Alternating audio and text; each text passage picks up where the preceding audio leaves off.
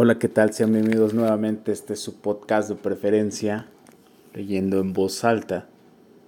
Abrimos el telón para uno de los mejores escritores que haya dado Estados Unidos.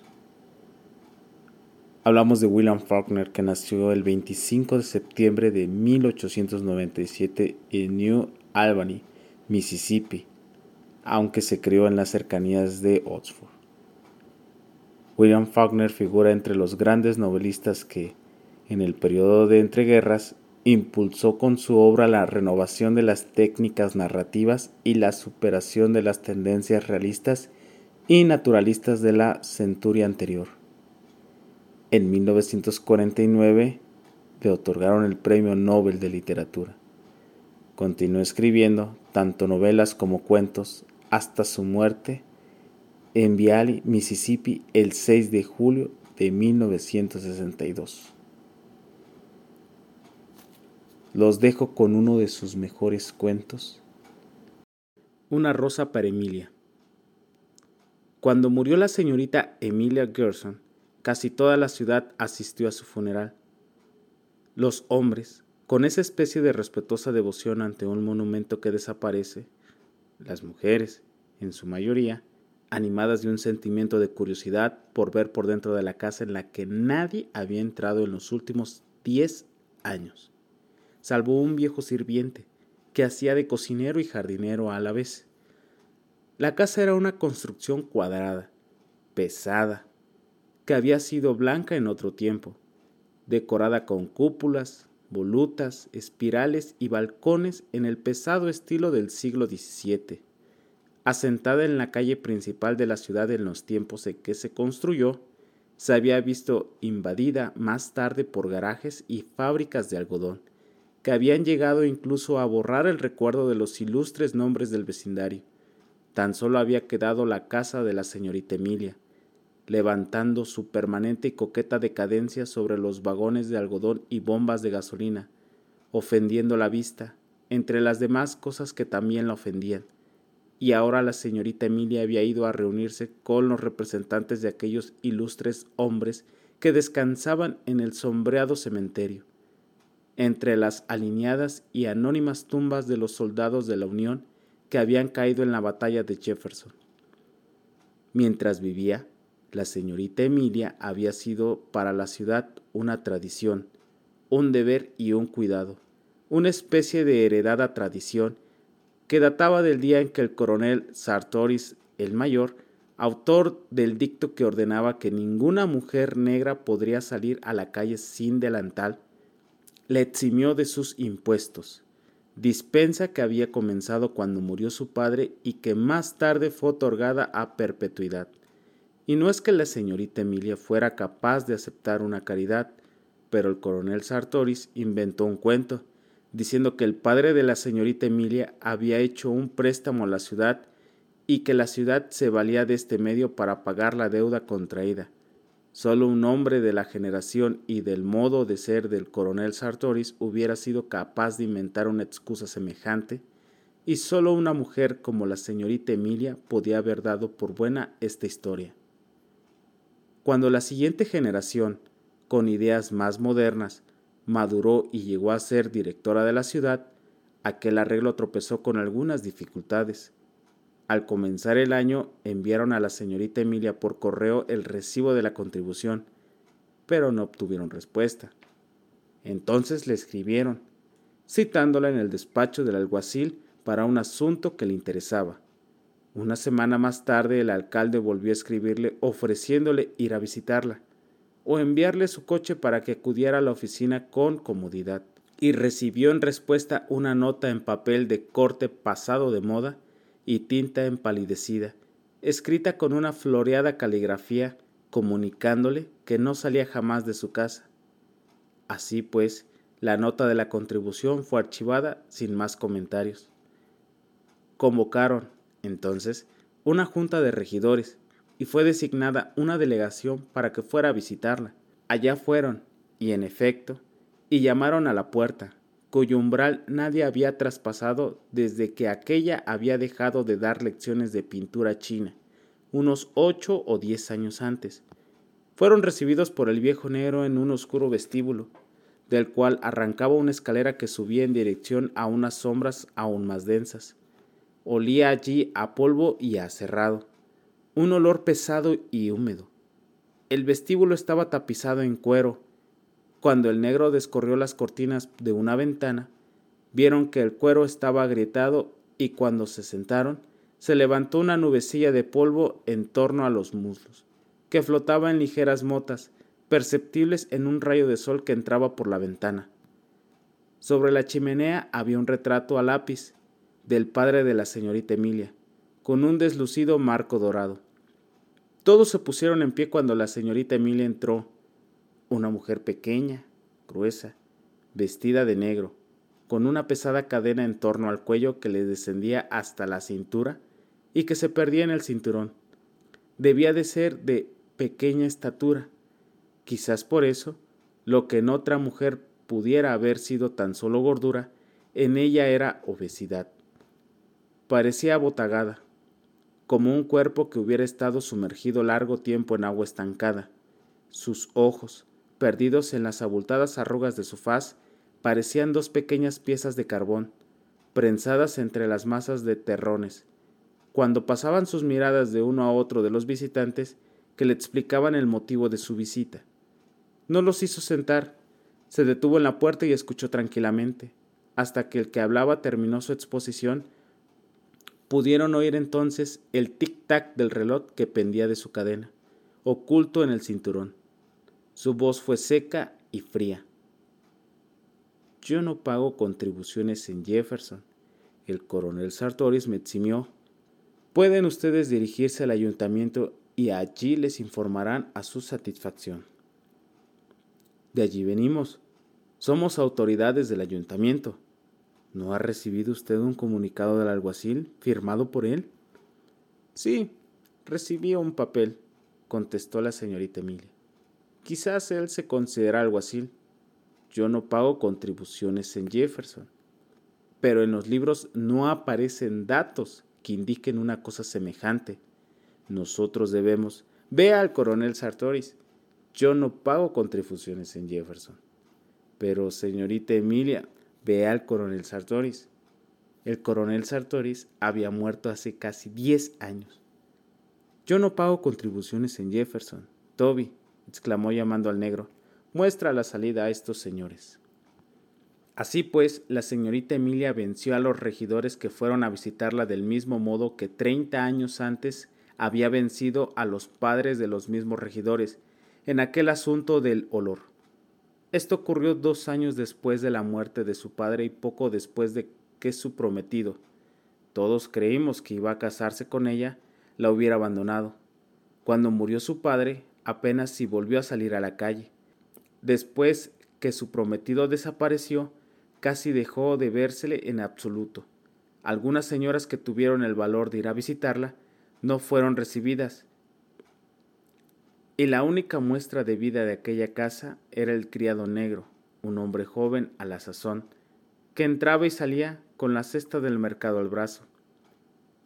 Como si un hombre, cualquier hombre, fuera capaz de tener la cocina limpia, comentaban las señoras, así que no les extrañó cuando empezó a sentirse aquel olor, y esto constituyó otro motivo de relación entre el bajo y prolífico pueblo y aquel otro mundo alto y poderoso de los Gerson. Una vecina de la señorita Emilia acudió a dar una queja ante el alcalde y el juez Stevens, anciano de ochenta años. ¿Y qué quiere usted que yo haga? dijo el alcalde. ¿Qué quiero que haga? Pues que le dé una orden para que lo remedie.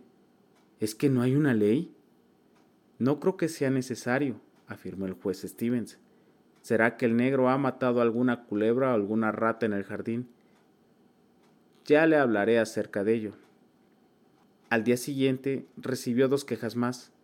Una de ellas partió de un hombre que le rogó cortésmente. Tenemos que hacer algo, señor juez. Por nada del mundo querría yo molestar a la señorita Emilia, pero hay que hacer algo.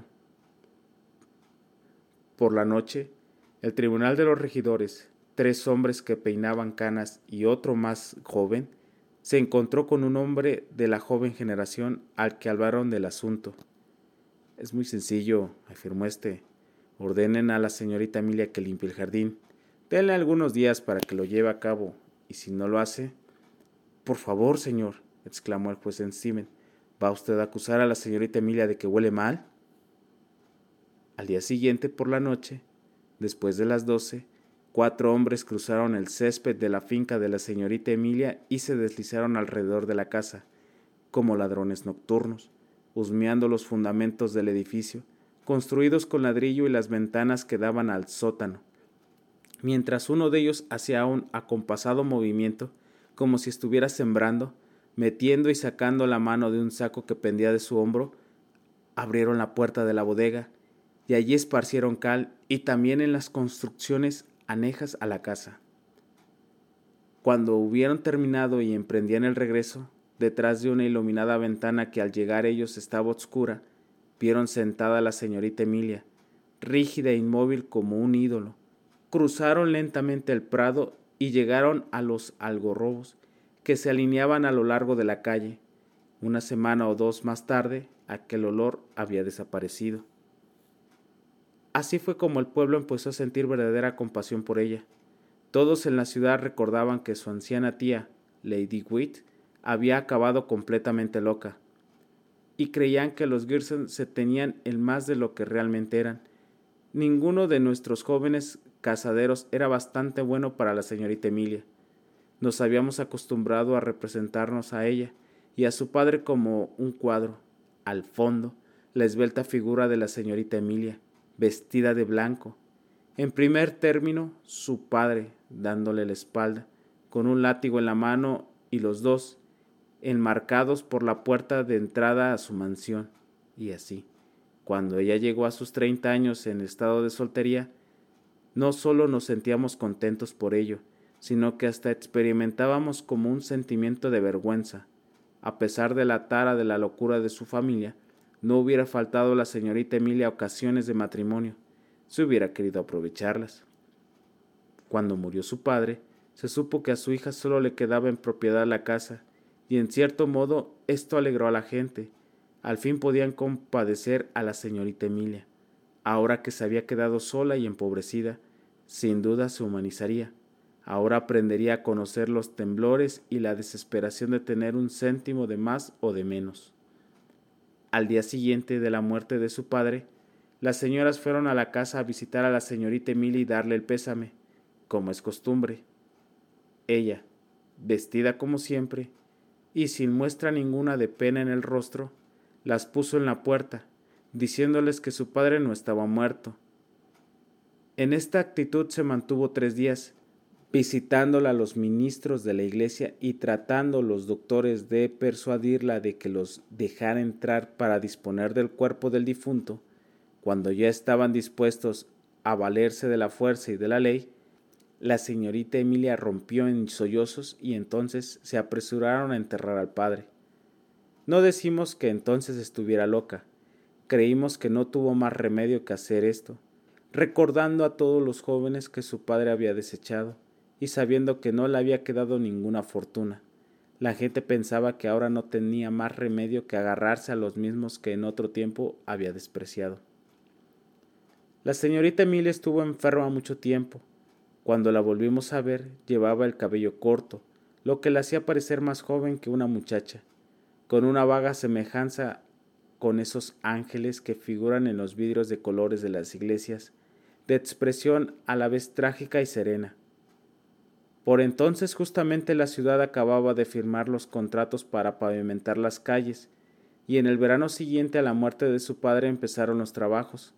La compañía constructora vino con negros, mulas y maquinaria, y al frente de todo ello un capataz, Homer Barron, un yanqui blanco de piel oscura, grueso, activo, con gruesa voz y ojos más claros que su rostro. Los muchachillos de la ciudad solían seguirlo en grupos, por el gusto de verlo renegar de los negros y oír a estos cantar, mientras alzaban y dejaban caer el pico. Homer Barron conoció enseguida a todos los vecinos de la ciudad, donde quiera que en un grupo de gente se oyera reír a carcajadas, se podrían asegurar, sin temor a equivocarse, que Homer Barron estaba en el centro de la reunión, Al poco tiempo empezamos a verlo acompañado de la señorita Emilia en las tardes del domingo, paseando en la caleza de ruedas amarillas o en un par de caballos bayos de alquiler. Al principio todos nos sentíamos alegres de que la señorita Emilia tuviera un interés en la vida, aunque todas las señoras decían un Gerson no podría pensar seriamente en unirse a un hombre del norte, y capataz por añadidura. Había otros, y estos eran los más viejos, que afirmaban que ninguna pena, por grande que fuera, podía hacer olvidar a una verdadera señora aquello de nobles oblique. Claro, sin decir nobles oblique, y exclamaban Pobre Emilia. Ya podían venir sus parientes a acompañarla. Pues la señorita Emilia tenía familiares en Alabama, aunque ya hacía muchos años que su padre se había enemistado con ellos a causa de la vieja pelea de Lady Witt aquella que se volvió loca y desde entonces había roto toda relación entre ellos, de tal modo que ni siquiera había venido al funeral. Pero lo mismo que la gente empezó a exclamar, pobre Emilia, ahora empezó a cuchichear. Pero, ¿tú crees que se trata de... Pues claro que sí.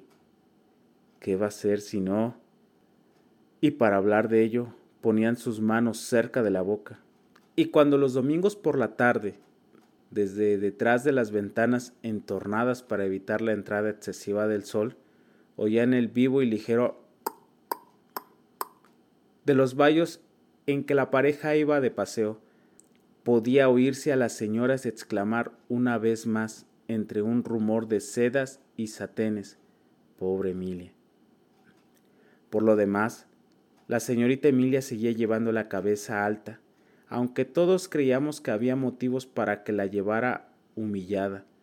Parecía como si, más que nunca, reclamara el reconocimiento de su dignidad como última representante de los Gerson, como si tuviera necesidad de este contacto con lo terreno para reafirmarse a sí misma en su impenetrabilidad. Del mismo modo se comportó cuando adquirió el arsénico, el veneno para las ratas. Esto ocurrió un año más tarde de cuando se empezó a decir pobre Emilia, y mientras sus dos primas vinieron a visitarla. Necesito un veneno, dijo al droguero. Tenía entonces algo más de los treinta años y era una mujer esbelta, aunque algo más delgada del usual, con ojos fríos y altaneros brillando en un rostro del cual la carne parecía haber sido estirada en las sienes y en las cuencas de los ojos, como debe parecer el rostro del que se halla al pie de una farola. Necesito un veneno, dijo. ¿Cuál quieres, señorita Emilia? ¿Es para las ratas? Yo le quiero el más fuerte que tenga, interrumpió. No importa la clase. El droguero le enumeró varios. Puede matar hasta un elefante, pero ¿qué es lo que usted desea? Quiero arsénico. ¿Es bueno? ¿Que si es bueno el arsénico? Sí, señora, pero ¿qué es lo que desea? Quiero arsénico. El droguero la miró de abajo arriba. Ella le sostuvo la mirada de arriba abajo, rígida, con la faz tensa. Sí, claro, respondió el hombre, si así lo desea, pero la ley ordena que hay que decir para qué se va a emplear. La señorita Emilia continuaba mirándolo, ahora con la cabeza levantada, fijando sus ojos en los ojos del droguero hasta que éste desvió su mirada. Fue a buscar el arsénico y se lo empaquetó. El muchacho negro se hizo cargo del paquete, el droguero se metió en la trastienda y no volvió a salir. Cuando la señorita Emilia abrió el paquete en su casa, vio que en la caja, bajo una calavera y unos huesos, estaba escrito para las ratas. Al día siguiente, todos nos preguntábamos, ¿se irá a suicidar? Y pensábamos que era lo mejor que podía hacer. Cuando empezamos a verla con Homer Barron, pensamos, ¿se casaría con él?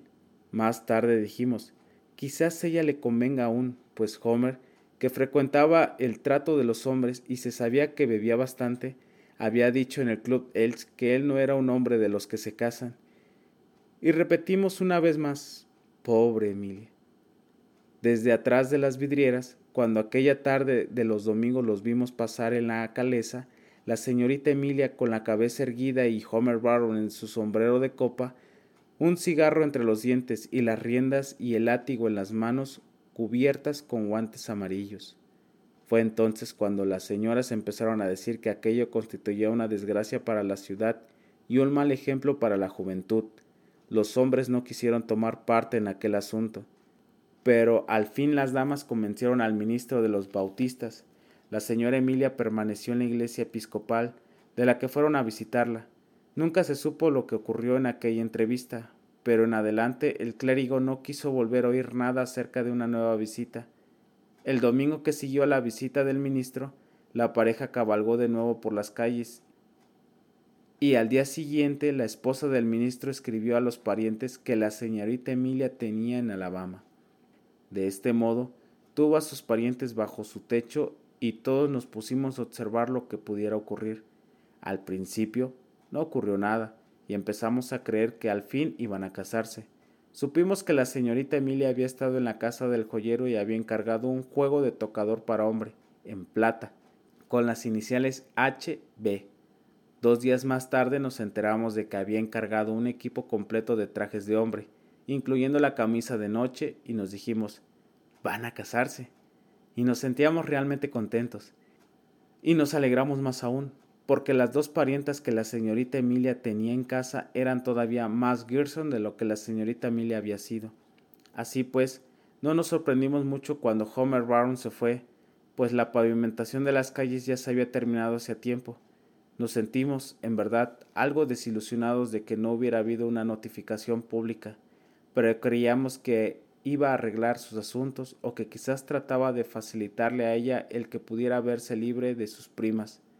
Por este tiempo hubo una verdadera intriga y todos fuimos aliados de la señorita Emilia para ayudarla a desembarazarse de sus primas. En efecto, pasada una semana se fueron y, como esperábamos, tres días después volvió Homer Barron un vecino vio al negro abrirle la puerta de la cocina en un oscuro atardecer. Y esta fue la última vez que vimos a Homer Barron. También dejamos de ver a la señorita Emilia por algún tiempo. El negro salía y entraba con la cesta de ir al mercado, pero la puerta de entrada principal permanecía cerrada. De vez en cuando podíamos verle en la ventana, como aquella noche en que algunos hombres esparcieron la cal pero casi por espacio de seis meses no fue vista por las calles. Todos comprendimos entonces que esto era de esperar, como si aquella condición de su padre, que había arruinado la vida de su mujer durante tanto tiempo, hubiera sido demasiado virulenta y furiosa para morir con él. Cuando vimos de nuevo a la señorita Emilia, había engordado y su cabello empezaba a ponerse gris. En pocos años este gris se fue asentando, hasta adquirir el matiz de plomo, cuando murió, a los 74 años, tenía aún el cabello de un intenso gris plomizo y tan vigoroso como el de un hombre joven. Todos estos años la puerta principal permaneció cerrada, excepto por espacio de unos seis o siete, cuando ella andaba por los cuarenta, en los cuales dio lecciones de pintura china. Había dispuesto un estudio en una de las habitaciones del piso bajo, el cual iban las hijas y nietas de los contemporáneos del coronel Sartoris, con la misma regularidad y aproximadamente con el mismo espíritu con que iban a la iglesia los domingos, con una pieza de 125 para la colecta. Entretanto, se le había dispensado de pagar las contribuciones. Cuando la generación siguiente se ocupó de los destinos de la ciudad, las discípulas de pintura, al crecer, dejaron de asistir a las clases y ya no enviaron sus hijas con sus cajas de pintura y sus pinceles, a la que la señorita Emilia les enseñaba a pintar según las manitas imágenes representadas en las revistas para las señoras. La puerta de la casa se cerró de nuevo, y así permaneció en adelante. Cuando la ciudad tuvo servicio postal, la señorita Emilia fue la única que se negó a permitirles que colocasen encima de su puerta los números metálicos y que colgasen de la misma un buzón, no quería ni oír hablar de ello. Día tras día, año tras año, veíamos al negro ir y venir del mercado, cada vez más canoso y encorvado. Cada año, en el mes de diciembre, le enviábamos a la señorita Emilia el recibo de la contribución que nos era devuelto. Una semana más tarde, el mismo sobre, sin abrir. Alguna vez lo veíamos en una de las habitaciones del piso bajo, Evidentemente había cerrado el piso alto de la casa, semejante al torso de un ídolo en su nicho, dándose cuenta, o no dándose cuenta, de nuestra presencia, Eso nadie podía decirlo, y de este modo la señorita Emilia pasó una a otra generación respetada, inasequible, impenetrable, tranquila y perversa. Y así murió. Cayó enferma en aquella casa, envuelta en polvo y en sombras, teniendo para cuidar de ella solamente aquel negro torpón. Ni siquiera supimos que estaba enferma, pues hacía ya tiempo que habíamos renunciado a obtener alguna información del negro. Probablemente este hombre no hablaba nunca, ni aun con su ama, pues su voz era ruda y áspera, como si la tuviera en desuso. Murió en una habitación del piso bajo, en una sólida cama de nogal, con cortinas, con la cabeza apoyada en una almohada amarilla, empalidecida por el paso del tiempo y la falta de sol. El negro recibió en la puerta principal a las primeras señoras que llegaron a la casa, las dejó entrar curiosándolo todo y hablando en voz baja, y desapareció. Atravesó la casa, salió por la puerta trasera y no se volvió a ver más. Las dos primas de la señorita Emilia llegaron inmediatamente, dispusieron el funeral para el día siguiente, y allá fuera la ciudad entera a contemplar a la señorita Emilia yaciendo bajo montones de flores y con el retrato a lápiz de su padre colocado sobre el ataúd, acompañada por las dos damas sibilantes y macabras. En el balcón estaban los hombres, y algunos de ellos, los más viejos, vestidos con su cepillado uniforme de confederados. Hablaban de ella como si hubieran sido contemporánea suya, como si lo hubieran cortejado y hubieran bailado con ella, confundiendo el tiempo en su matemática progresión, como suelen hacerlo las personas ancianas, para quienes el pasado no es un camino que se aleja, sino una vasta pradera a la que el invierno no hace variar, y separado de los tiempos actuales por la estrecha unión de los últimos diez años. Sabíamos ya todos que el piso superior había una habitación que nadie había visto en los últimos cuarenta años y cuya puerta tenía que ser forzada. No obstante, esperaron, para abrirla, a que la señorita Emilia descansara en su tumba. Al echar bajo la puerta, la habitación se llenó de una gran cantidad de polvo, que pareció invadirlo todo. En esta habitación, preparada y adornada como una boda, por doquiera parecía sentirse como una tenue y acre atmósfera de tumba. Sobre las cortinas de un marchito olor de rosa, sobre las pantallas, también rosadas, situadas sobre la mesa, tocador, sobre la araña de cristal, sobre los objetos de tocador para hombre, en plata tan oxidada que apenas se distinguía el monograma con que estaban marcados. Entre estos objetos aparecía un cuello y una corbata, como si se hubieran acabado de quitar y así, abandonados sobre el tocador, resplandecían con una pálida blancura en medio del polvo que lo llenaba todo. En una silla estaba un traje de hombre, cuidadosamente doblado, al pie de la silla los calcetines y los zapatos. El hombre yacía en la cama, por un largo tiempo nos detuvimos a la puerta, mirando asombrados aquella apariencia misteriosa y descarnada. El cuerpo había quedado en la actitud de abrazar, pero ahora el largo sueño que dura más que el amor, que vence al gesto del amor, lo había aniquilado. Lo que quedaba de él, pudriéndose bajo lo que había sido camisa de dormir, se había convertido en algo inseparable de la cama en que yacía. Sobre él y sobre la almohada que estaba a su lado, se extendía la misma capa de denso y tenaz polvo.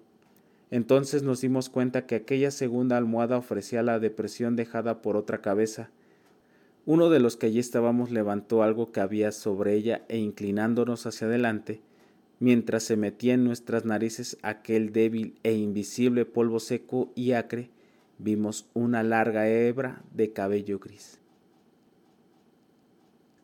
Fin.